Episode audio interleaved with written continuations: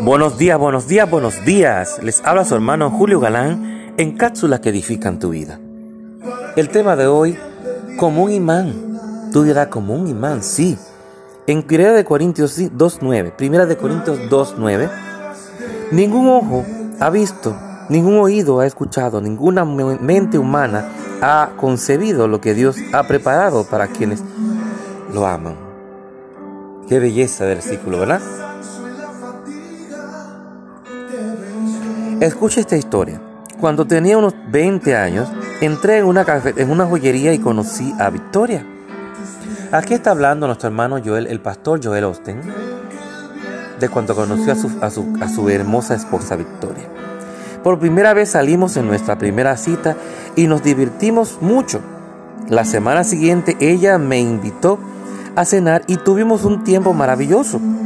La historia continuó con llamadas repetitivas de mi parte, pero ella estaba siempre ocupada o no estaba disponible. Finalmente asumí que ya no quería verme y dejé de llamarla. Después de dos semanas, ella me vio en una pequeña cafetería y me dijo, Joel, lamento mucho haber perdido tu llamada, tus llamadas. Los sueños de Dios para nuestras vidas son mucho mayores que los que nuestros. Cuando honra a Dios, no tiene que ir detrás de ellos, vendrán hacia usted. Como un imán los atraerá. ¿Ahora entendiste el término como un imán, el tema de hoy?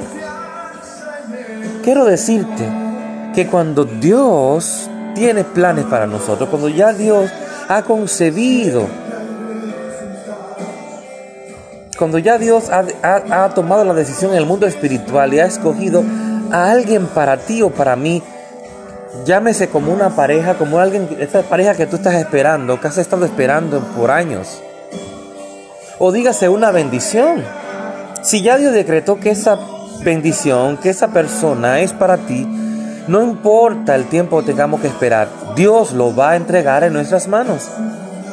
Pero como dice este, esta, esta historia al final, no tendremos que ir a buscar ni detrás de esa persona o de esa bendición, porque ella va a alcanzarnos con, y vamos a traerla como un imán.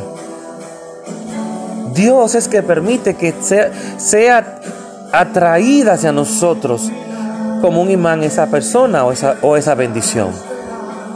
Pero tenemos que aprender a esperar en Dios y tenemos que entender que Dios obra en el momento preciso.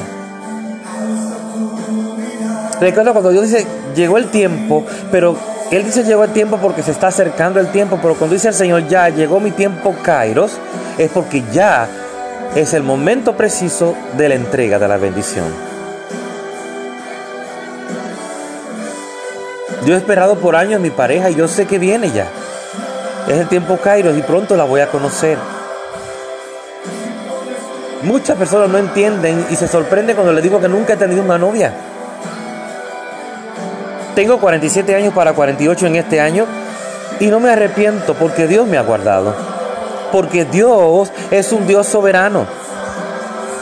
Y Él obra a través de lo sobrenatural en nuestras vidas. Yo soy sobrenatural y tú también, pero tienes que creerlo.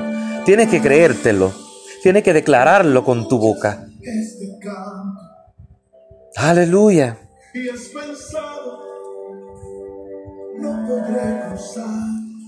Como dice esa, canción en el fondo nuestro hermano pastor René González, los que esperan.